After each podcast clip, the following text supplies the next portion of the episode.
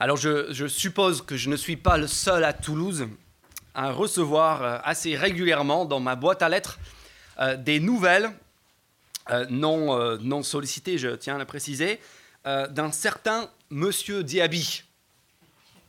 Alors Monsieur Diaby et nombreux autres collègues, voilà, vous connaissez le papier, célèbre médium voyant, travail efficace, sérieux, paiement après résultat, vous voyez le genre. Euh, j'ai un voisin en fait de, palier qui a reçu tellement de ses papiers, il a commencé à tapisser le mur du couloir devant chez lui avec ses petits papiers. Il a fait à peu près un ou deux mètres carrés déjà.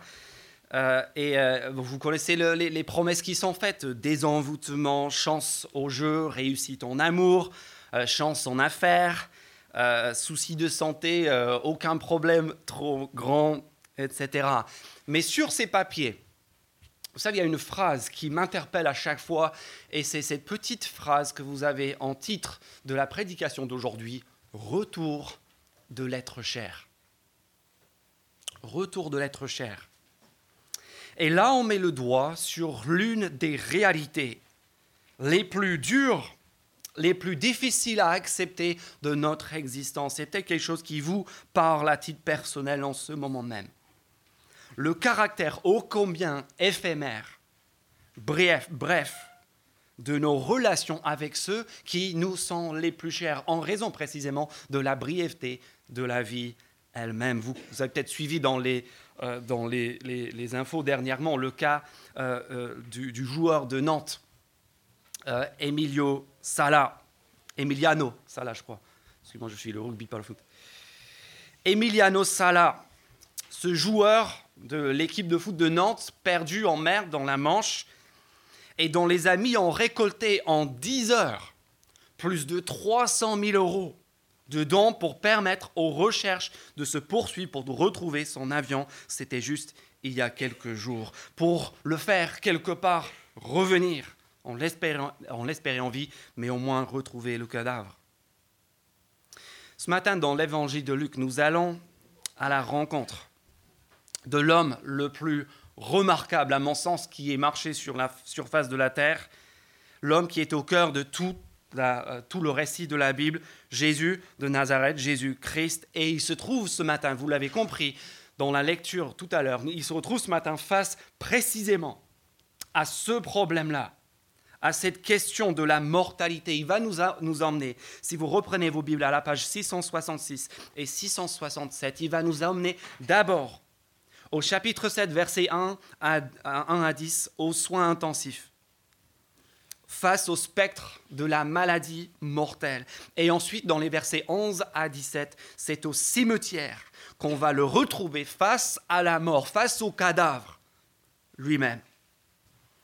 Et ce sont deux situations d'autant plus dramatique en raison du poids affectif qui, qui, qui, euh, qui, qui, lie de façon évidente les protagonistes de ces histoires à ceux dont la vie est en danger. Regardez juste avec moi là, la petite phrase numéro 2. Après le grand chiffre 7, un officier romain avait un esclave auquel il était très attaché et il était sur le point de mourir quelqu'un à qui on est très attaché, de l'entourage familial, quotidien, proche, qui est sur le point de mourir. Vous avez déjà vécu ça. Et puis, c'est pire encore au verset 12, sur la page 667.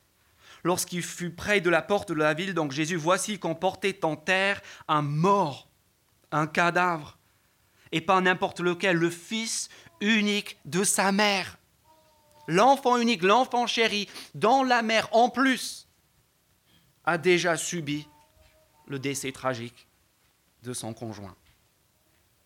Deux situations qui suscitent, et on le comprend bien, l'émoi général. Regardez bien au verset 12, la suite du verset 12, où on lit qu'il y a une grande foule de beaucoup d'amis. Vous savez, ces décès tragiques de nos collègues de lycée, et là, je peux vous dire, le jour où on enterre cette personne, il y a foule. Des gens viennent. Ça ne laisse personne indifférent. Et puis au verset 3, plutôt dans la première histoire, en fait, c'est tout le conseil municipal, les, les, anciens des Juifs qui viennent en délégation pour interpeller Jésus au sujet de cette vie, de cet esclave dans la vie et dans la balance entre la vie et la mort. Quand la vie de ceux que nous aimons est dans la balance, cela ne laisse personne indifférent. Mais vous savez quoi? Bien que ces deux histoires soient très poignantes, particulièrement tragiques, bien que les protagonistes soient tellement différentes, nous avons ici un militaire, l'officier romain, et une civile, la, veuve, une juive et un non-juif. Quelqu'un qui avait visiblement de grands moyens et une femme qui avait certainement très peu de moyens bien que, ces personnes soient différentes l'une de l'autre, bien que les histoires soient particulièrement poignantes. Dans le fond, en fait, ces récits nous renvoient tous, n'est-ce pas, à notre condition commune. Parce que bien sûr, comme ça, on, vient ici ce matin au Kalinka et, et, on se croit tous différents, on est même peut-être fiers de notre différence. Il y a, des différences physiques, euh, différences d'âge, différences intellectuelles, scolaires, sociales, économiques, ethniques. On, tous comme, ça, on se dit, on est tous différents. Mais ce genre de situation, ce genre de récit nous rappelle la vérité, cette terrible vérité, qu'en fait, il n'y a pas de différence. La mort, c'est le grand niveleur.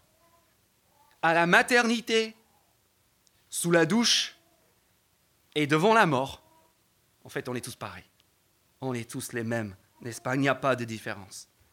Et c'est pour cela, et parce que, je suis désolé de vous le dire, mais probablement les, les arbres qui seront un jour nos cercueils sont déjà en train de pousser quelque part dans le monde. C'est à cause de cela que tôt ou tard, nous avons tous besoin de nous poser cette question, la question qui est posée par ces récits, face à la mort, face à l'échéance finale, qui c'est qui gère?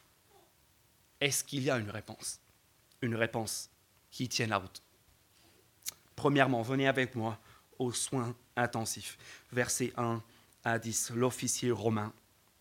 Il faut d'abord que l'on comprenne cet interlocuteur de Jésus, cet officier romain, parce que le clou de ce récit, c'est le verset 9, où on va voir qu'il se passe quelque chose d'extraordinaire. Qu'est-ce qui s'est passé dans cet évangile, dans ce récit de l'activité publique de Jésus jusque-là? Eh bien, nous avons vu des foules qui ont été émerveillées, époustouflées, remplies d'admiration devant ce que fait Jésus. Et on comprend pourquoi quand on euh, voit ce qu'il est en train de faire. Et là, pour la première fois, les rôles sont inversés. Qu'est-ce qui se passe au verset 9 Ce n'est pas quelqu'un qui est en admiration devant Jésus, c'est Jésus-Christ lui-même qui, au verset 9, admire cet homme, cet officier. On est censé bien relever qui il est, d'où il vient. Donc regardez avec moi, il est verset 2, un officier romain. En fait, c'est un centenier. C'est un militaire, un officier responsable euh, d'un détachement de 100 militaires, 100 soldats de l'armée de terre. Donc en fait, dans la culture de l'époque, c'est un notable. C'est quelqu'un d'affluent, c'est quelqu'un d'influent. Il cumule à la fois le pouvoir militaire, politique et policier. Il remplit ces mêmes fonctions. C'est comme si euh, quelqu'un aujourd'hui serait à la fois capitaine dans l'armée de terre, commissaire de police et maire de quartier. Et malgré son statut de militaire, et malgré son statut en plus d'occupant, d'ennemi, on voit de suite que cet homme est un homme de cœur. Son cœur est grand. Regardez la suite du verset 2. Il y a cet esclave, cet esclave qui n'est pas pour lui un objet, qui n'est pas une marchandise qui conviendra simplement de remplacer dès qu'il tombe en panne, mais un, un, esclave pardon, auquel il est réellement, personnellement, amicalement attaché. Et au verset 5, on voit que ce sont les responsables juifs qui auraient dû être ses ennemis, bien sûr, qui viennent à Jésus et qui déclare, regardez le verset 5, euh, quelque chose d'extraordinaire. Il aime notre nation. Il aime notre nation. C'est un peu comme si on parlait d'un officier nazi pendant la Deuxième Guerre, pendant l'occupation, dont, les membres de la résistance auraient dit du bien, auraient loué la grandeur d'esprit, la générosité, la francophilie. Euh, regardez la suite du verset 5 Il a même fait construire notre synagogue à ses propres frais. Mes amis, le jour où le PDG d'Airbus ou le maire de Toulouse bâtissent des églises avec leurs propres deniers, vous pouvez m'appeler. Et en fait, l'estime de ces chefs juifs, de sa propre juridiction, est tellement grand que ce sont ceux au verset 4, si vous regardez bien, qui arrivent, qui vont vers Jésus et qui, qui, le supplient avec insistance. On sent que c'est pas juste, ils font pas juste ça pour la forme.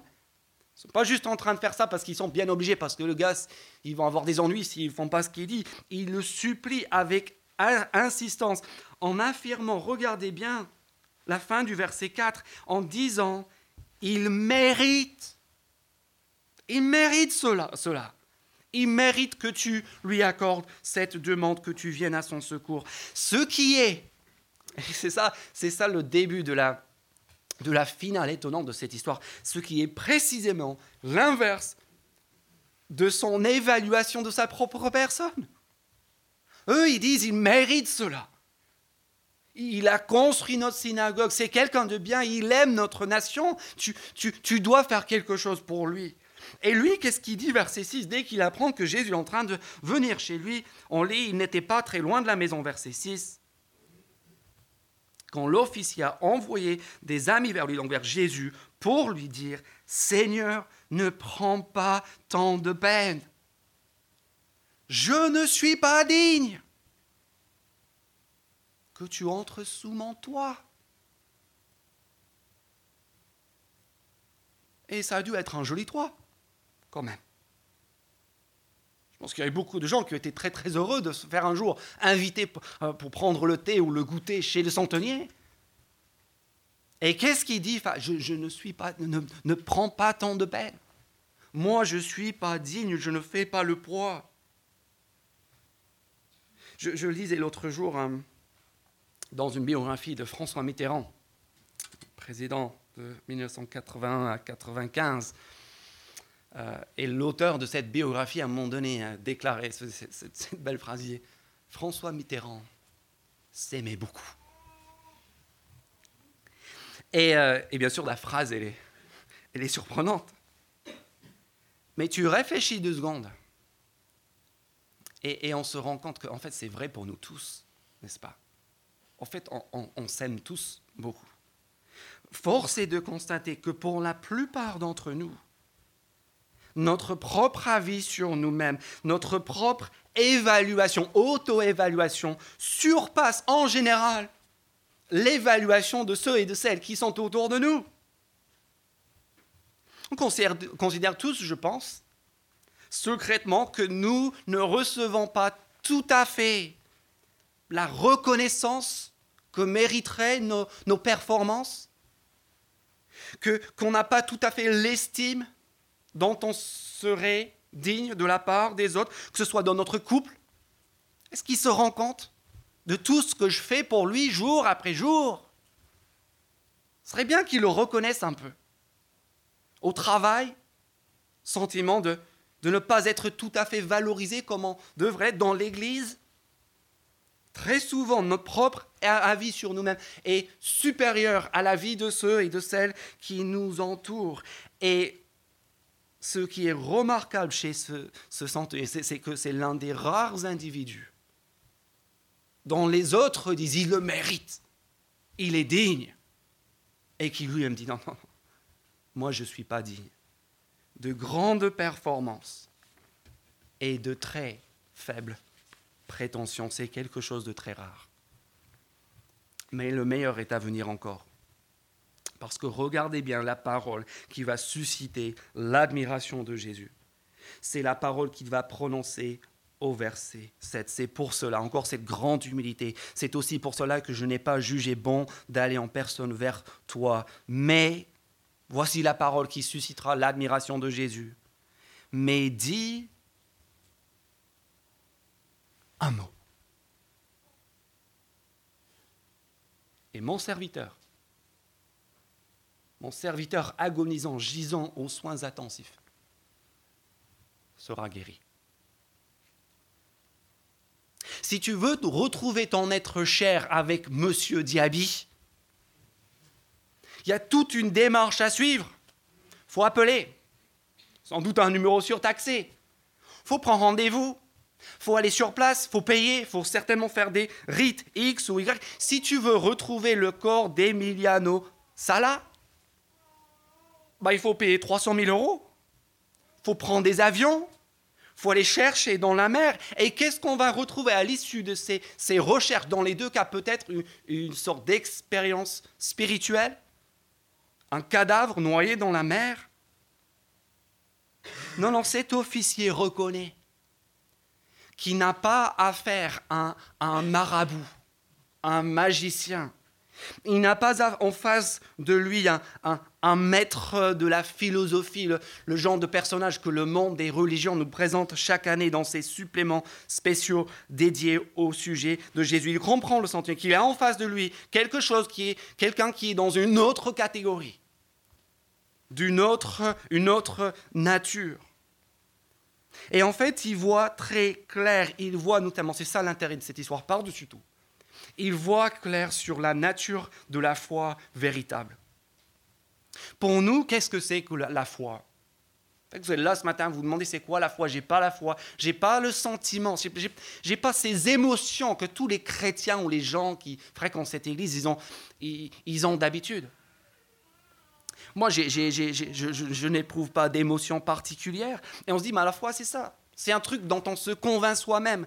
C'est de l'auto-persuasion, c'est de la pensée positive. C'est un grand saut dans le vide parce qu'un jour, on se serait pris par, par, par nos sentiments, justement. Et ce qui est fascinant dans ce récit, c'est que nous avons quelqu'un ici qui est tout sauf sentimental. Et pourtant, c'est lui qui comprend ce qu'est la foi véritablement. Qui est cet homme? C'est un militaire aguerri, c'est un homme de combat. Et il saisit la nature véritable de la foi. Il comprend que ce qui compte avec la foi, ce n'est pas notre sentiment, la force de nos émotions, mais la réalité de l'autorité de celui en qui nous nous confions. Et en fait, son intuition militaire, inculquée par la Rome impériale, lui permet de comprendre ce qu'est la foi. Regardez le verset 8. C'est aussi simple que cela, c'est aussi simple que l'armée. Verset 8, moi aussi je te comprends. Il dit, je comprends que ta parole est suffisante. Pourquoi? Verset 8, parce que moi aussi je suis un homme comme toi, soumis à des supérieurs et j'ai des soldats sous mes ordres. Je dis à l'un, pars, il part? Je dis à l'autre, viens, et il vient. Je dis à mon esclave, fais ceci, il le fait.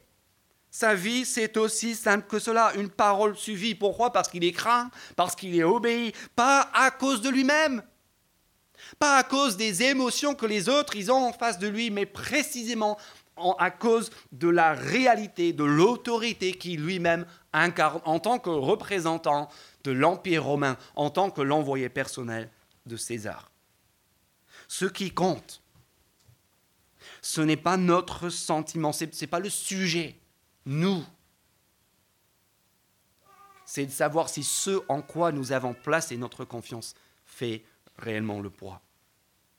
Et il reconnaît si Jésus est réellement le dépositaire, de, de l'autorité du Créateur de la vie, bien sûr, bien sûr que sa parole à lui fera effet, y compris face à la mort.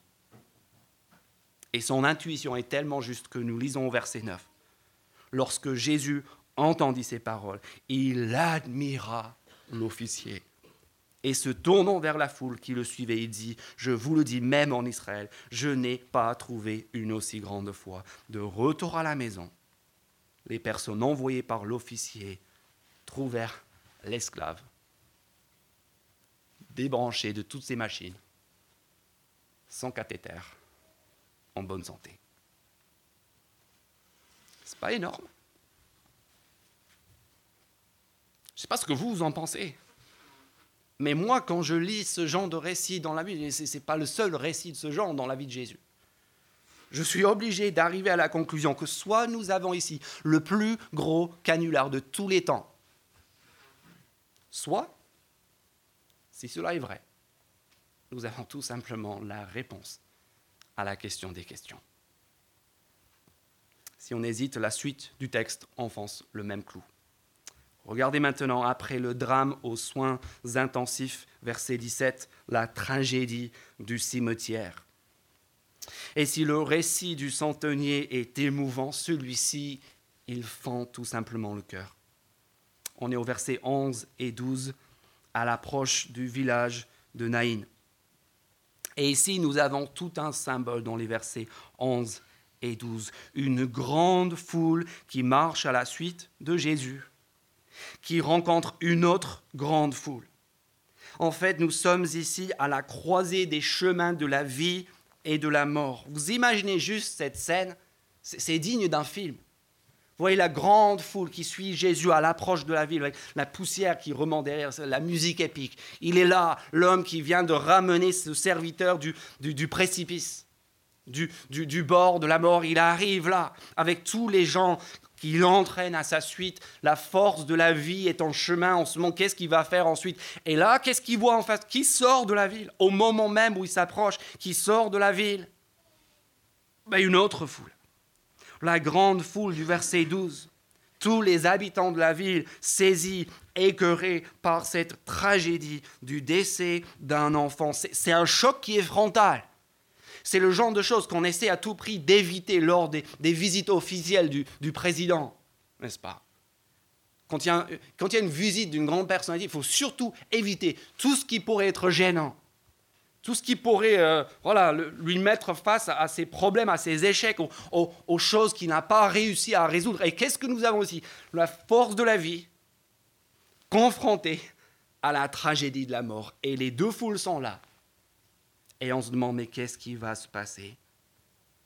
L'émotion, elle est vive, elle est violente, la douleur, l'injustice, l'absurdité. Après, à cause, pardon, du décès, subi du fils unique d'une veuve, après le décès de son mari, c'est le coup de grâce pour cette mère célibataire, l'unique réconfort, le seul espoir à la fois économique, parce qu'il n'y a pas de sécu à l'époque, et aussi émotionnel de la famille arrachée, détruite à l'enfance. Et là, on se demande, comme vous vous demandez peut-être ce matin, où est Dieu?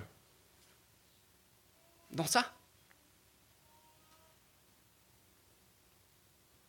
Vous pensez, ou du moins vous Demandez à Dieu si, Jésus, si ce Dieu prend réellement ton cas à cœur. Et si on a cette interrogation, eh bien le verset 13 fournit la réponse. Regardez cette réponse à notre question. Qu'est-ce que Dieu y pense de tout cela? Verset 13. Voyant la femme, Jésus fut rempli de compassion pour elle. Ça, c'est la première bonne nouvelle. C'est qu'à la différence de tant d'autres dieux, de tant d'autres philosophies, ce Jésus, il n'est pas une force lointaine. Il n'est pas une énergie, une divinité qui serait indifférente à nos peines et à nos souffrances. Non seulement il n'oublie personne, mais il affirme ce que nous ressentons tous à travers de ce qu'il va faire maintenant. Il affirme en fait que cette peine, elle, est insupportable. Il y a quelque chose qui, est inacceptable, il y a quelque chose qui, qui ne tourne pas rond dans ce monde et qui a besoin d'être réparé, qui a besoin d'être remis droit. Et le mieux, c'est qu'il n'en reste pas simplement à l'émotion. Peut-être qu'on vous a parlé d'un Dieu qui est, qui est rempli de compassion, qui est gentil avec tout le monde, mais qui ne peut strictement rien changer. Et là, on voit que c'est tout le contraire. On a un Dieu qui est rempli de compassion, qui comprend, qui a côtoyé, qui était là, au milieu de cette foule, quand le deuil a frappé, et en plus, qui est en mesure d'agir. Regardez la suite. Regardez les versets 13 et 14. dit à la femme, ne pleure pas. Tu cherches un mot à dire à un, enterrement. Ne pleure pas. non, ça ça marche, ça marche pas. Mais imaginez, imaginez juste cette scène, la scène du verset 14. Imaginez ça sur les boulevards à Toulouse. Un homme qui court sur la chaussée devant la voiture du camion, du camion des pompes funèbres il, insiste que la voiture, elle doit s'arrêter, alors que la famille est, en plein deuil. Il demande à, voir le cercueil. Il veut qu'on ouvre la voiture. Et, une fois que, la voiture s'est arrêtée, qu'ils l'ont ouvert, il, va regarder le cercueil, puis, puis il sort de son sac sa visseuse. Il prend la visseuse et il commence à défaire le cercueil. Et, après avoir arrêté le cortège et ouvert le cercueil et, touché le cadavre, le comble, c'est là au verset 14, il lui parle. Il lui dit, jeune homme, je te le dis, lève-toi. Et alors que tout le monde est en train de se demander, est-ce qu'il faut appeler en premier l'hôpital psychiatrique ou la police? Au verset 15, le mort s'assit et se mit à parler. Jésus le rendit à sa mère. Si ça vous paraît hallucinant, c'est normal, ça l'est. Mais le plus important, si on veut comprendre le sens de tout cela, le plus important, c'est cette petite phrase à la fin. Jésus le rendit à sa mère. Et la suite, de la réaction de la foule. Regardez ce que la foule déduit au verset 16. Tous furent saisis de crainte et ils rendaient gloire à Dieu en disant, un grand prophète a surgi parmi nous. Parce qu'en fait, cette petite phrase, Jésus le rendit à sa mère, c'est texto la même chose que Luc reprend d'un autre récit de l'Ancien Testament. C'est texto la même phrase qui est écrite en 1, roi chapitre 17 et le verset 23. Ne le cherchez pas maintenant, vous lirez l'histoire plus tard. C'est le récit du plus grand prophète de l'Ancien Testament d'Élie. Élie, dont les Juifs attendaient à l'époque de Jésus, et certains attendent encore aujourd'hui le retour pour signaler, pour inaugurer le royaume, le règne final de Dieu. Et qu'est-ce qu'il fait cet Élie en un roi 17 Tout comme son successeur Élisée fait la même chose. Il va chez une femme, une autre mère, noyée dans la douleur, noyée dans le deuil, suite au décès de, au décès de son fils unique. Il ressuscite cet enfant et, le, et, lui rend à sa mère. Et le, le, lui rend à sa mère, je pense.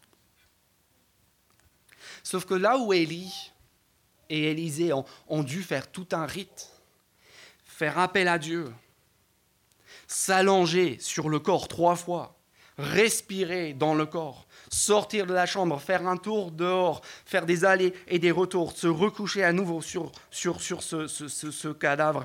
Qu'est-ce qui fait Jésus? Un mot. Et le mort se relève. C'est une autorité que tout le monde reconnaît là, une autorité que seul Dieu peut donner. C'est l'autorité stupéfiante, effrayante du grand Dieu, Yahweh, de l'Ancien Testament. Où est-ce que Luc veut, en venir avec tout cela? Bah, la, la première chose, si on veut comprendre tout cela, c'est de voir qu'il y a ici deux grandes premières dans l'évangile de Luc, deux choses qu'on n'a jamais vues jusque-là. La première chose, c'est ce que je viens de dire. La première chose, c'est qu'au verset 13, nous avons la toute première fois que Luc appelle Jésus Seigneur. Et ça, ça ne nous surprend absolument pas. C'est un oblique, Seigneur, Seigneur, Jésus, Seigneur, Jésus, très bien, très bien. Sauf que, quand Luc reprend ce mot, il est en train de reprendre le titre employé dans l'Ancien Testament pour désigner Dieu, Yahweh, l'Éternel, le grand Dieu du peuple d'Israël. Et à partir de ce moment, à partir de ce jour, Luc ne cessera plus jamais d'appeler Jésus comme cela, de sous-entendre qu'il est le détenteur, pas juste, pas juste un prophète parmi d'autres, mais Dieu lui-même venu au secours de son peuple. D'où la conclusion, Dieu a visité son peuple à la fin du verset 16. L'autre grande première, c'est l'apparition du premier protagoniste non-juif, le centenier, l'officier, dont la foi est exemplaire, parce qu'il comprend la même chose, mais dans sa culture à lui. Les autres comprennent que Jésus, en faisant ce que Élie et Élisée ont fait par le passé, mais avec une simple parole, c'est le grand Dieu de l'Ancien Testament, et l'officier romain compare l'autorité de Jésus à l'autorité impériale de César. Et dans les deux cas, vers quoi tend cette autorité impériale, cette puissance divine inouïe Cette puissance, elle se déploie bien sûr face à la mort. Trois applications un grand choix, une grande assurance et un grand espoir. Premièrement, un grand choix. Si ça c'est vrai, si ce qu'on est en train de lire, c'est pas du pipeau, si ça c'est vraiment produit, et c'est la conviction de lui, comme il le, dit dans les premiers versets du chapitre 1, nous sommes aujourd'hui, ce matin, peut-être pour la première fois de notre vie, face à la question existentielle ultime. Et pour la première fois, nous avons un choix. Nous avons une alternative.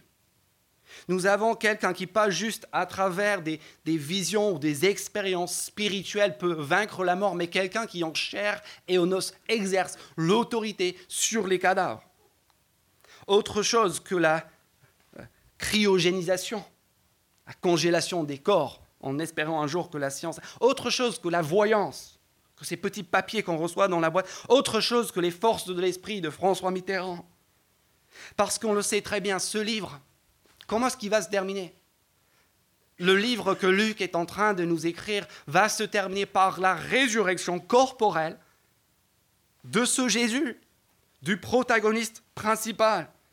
Et à la différence de cet esclave de l'officier romain et du fils de la veuve, sa résurrection n'est pas une résurrection pour ensuite mourir à nouveau, c'est une résurrection pour la vie éternelle qui a pour vocation de nous ouvrir la voie. Pas juste dans la pensée, pas juste euh, avec le, euh, je, ne sais pas quel voyage euh, spirituel après notre décès, mais de nous ouvrir la voie avec des faits tangibles, concrets, historiquement vérifiable. Et si ça, ça ne mérite pas notre attention et notre réflexion, au moins cinq minutes, je ne sais pas comment vous euh, vous inciter à réfléchir. La plus grande question de notre existence, et Jésus nous propose une réponse, une réponse fondée sur des faits. Ça mérite au moins notre attention, parce que si c'est vrai, ça change tout. deuxièmement, une grande assurance je, réfléchissais à ce texte et je me suis dit qu'en cinq ans, notre Église, elle a connu beaucoup de choses, beaucoup de belles choses. Des mariages, des naissances, même ces derniers jours, des baptêmes, entre 30 et 40, je crois. Mais vous savez quoi, on n'a jamais vécu ça. En cinq ans. J'attends mon premier enterrement. Moi, je suis prêt. Est-ce que vous vous l'êtes? Ça, c'est la question. Et ce n'est pas une question théorique. Ce n'est pas juste quelque chose qui va peut-être un jour arriver aux autres. Je ne sais pas ce que ce soir nous réserve, cette semaine. Je ne sais pas qui sera le premier à avoir un cancer. Mais quand le cancer arrive, quand c'est mon cercueil, votre cercueil, le cercueil de votre enfant, dans quel état d'esprit serons-nous? Est-ce que cette assurance immense sera aussi la nôtre? Nous le chantons, n'est-ce pas? En Jésus seul. Connaissez cette phrase Je vis en paix, je meurs sans crainte. N'est-ce pas extraordinaire de penser que vous et moi, nous pourrons mourir sans crainte? Parce que nous mourrons en tenant la main de celui qui a vaincu la mort? Ça, c'est l'offre et l'assurance unique au monde que nous avons. Et je veux simplement vous demander à tous ce matin, parce que ce n'est pas de la théorie. C'est la plus grande question de notre. Est-ce que vous avez une réponse? Est-ce que vous avez saisi la main de celui qui a vaincu la mort? Et est-ce que vous allez donc pouvoir l'affronter? Est-ce que nous allons pouvoir l'affronter Ensemble? Autrement grâce à cette assurance. Pas à cause de la force de notre sentiment pas à cause des ressources ou des émotions ou les ressorts de la foi qu'on pourra faire naître de nos entrailles. Parce que c'est ça que l'officier a compris avec la foi, c'est pas ça qui est important, c'est pas nous. C'est pas si on y croit très très très fort, ça va marcher. Tout dépend. Non pas du sujet, non pas de nous, mais de l'objet et de son autorité, si cette autorité est réelle que notre foi soit aussi petite qu'une graine de moutarde, elle sera suffisante parce qu'elle sera misée et placée au bon endroit. Troisièmement, après un grand choix pour nous tous, après cette grande assurance, le grand espoir qui en découle. On n'aime pas parler de la mort dans notre société. C'est le grand tabou, j'en parlais avec quelqu'un hier. Le grand tabou. Elle est partout mais on n'aime pas en parler. Ces, quatre, derniers jours, on m'a fait part de quatre décès tragiques. Quatre décès, juste en écoutant les gens. Un oncle décédé du cancer à 55 ans après, euh, après à peine quelques semaines de, euh, après avoir été, euh, avoir été diagnostiqué. Des enfants, une épouse. Et, elle est partout. Et, la question est de savoir comment est-ce qu'on la gère. Et la plupart des personnes avec qui je parle de la mort, c'est le déni, c'est le silence, maintenir le tabou, la fuite, ou encore tout simplement la quête encore plus effrénée du plaisir dans le présent.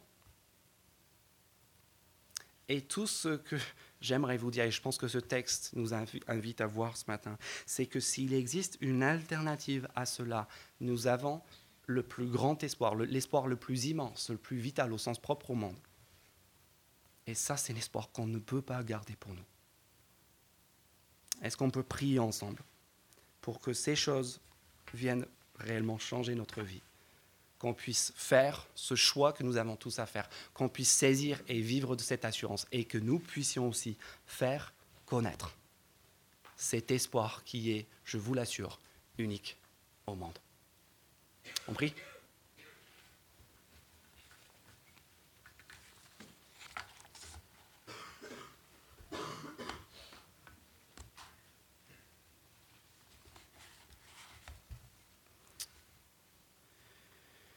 En voyant la femme, le Seigneur fut rempli de compassion pour elle et lui dit, Ne pleure pas. Il s'approcha et toucha le cercueil. Ceux qui le portaient s'arrêtèrent. Il dit, jeune homme, je te le dis, lève-toi. Notre Père, on te loue et on te remercie pour euh, ces, ces histoires poignantes, brèves, mais ô combien pertinentes pour nous. Merci parce que nous avons ici l'homme qui va à son destin, qui va affronter la mort, pas simplement à travers des autres, mais qui va l'affronter lui-même en sa propre personne, qui va fonder l'espoir de l'évangile, de la bonne nouvelle, de la foi chrétienne, qui va être celui qui va vaincre la mort définitivement, qui va pas simplement repousser la date, mais qui va l'anéantir pour toujours. Et notre prière ce matin, c'est que tu nous aides à voir ce qu'il en est réellement. Seigneur, nous ne voulons pas fonder notre espérance, bâtir notre vie sur du pipeau, on n'est pas bête. Et en même temps, nous avons conscience de notre besoin de réfléchir sérieusement à ces choses. Et donc, nous te demandons, s'il te plaît, de nous aider à voir clair, à faire notre choix en connaissance de cause, à vivre par la foi de cette assurance, non pas sur la base de nos sentiments, de nos émotions, mais sur la base de cette autorité unique. Et nous te demandons enfin de nous accorder la joie de faire connaître autour de nous ce grand espoir, cet espoir unique au monde, de la résurrection d'entre les morts, grâce à Jésus-Christ notre Seigneur. Et c'est en son nom que nous te prions. Amen.